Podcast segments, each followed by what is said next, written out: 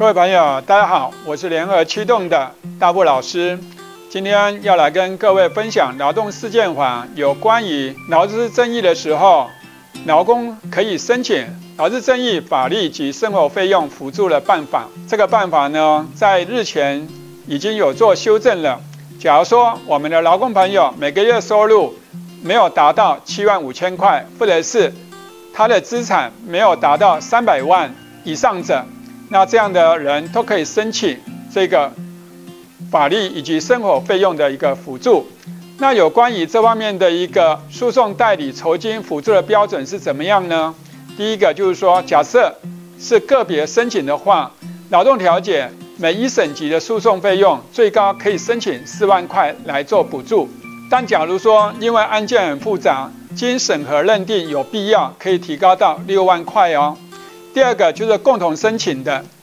那这方面一个劳动调解，每一审审级的诉讼最高可以达到十万块。那假如说很复杂的话，可以达到二十万。第三个就是申请保全程序，最高可以补助三万块钱，或者是申请督导程序的话，每次最高可以达到一万块钱。还有第五，申请强制执行程序的话，每次最高可以四万块。第六，申请法律文件撰拟。每件最高可以一万元。从这个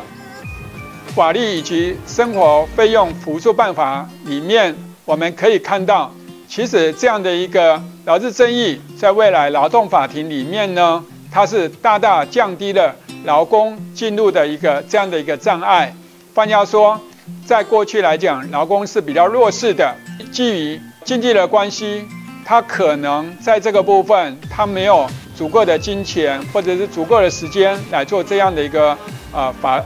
劳资争议法律诉讼这样的一个行为，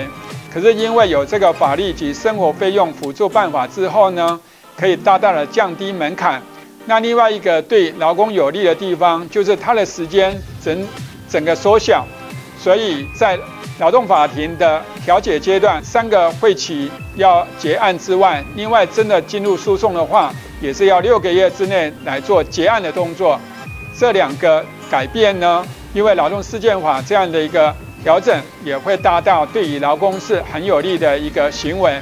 所以我们企业在这个部分要注意，未来的劳资调解这个部分会呃降低在劳工局的调解，而提升到劳动法庭、职业到法院这方面的调解的件数会大大的增加。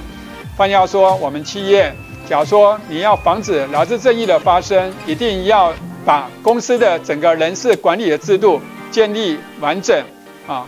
那以上是我们的分享。假如说您喜欢，请按赞以及分享，感谢各位，谢谢大家。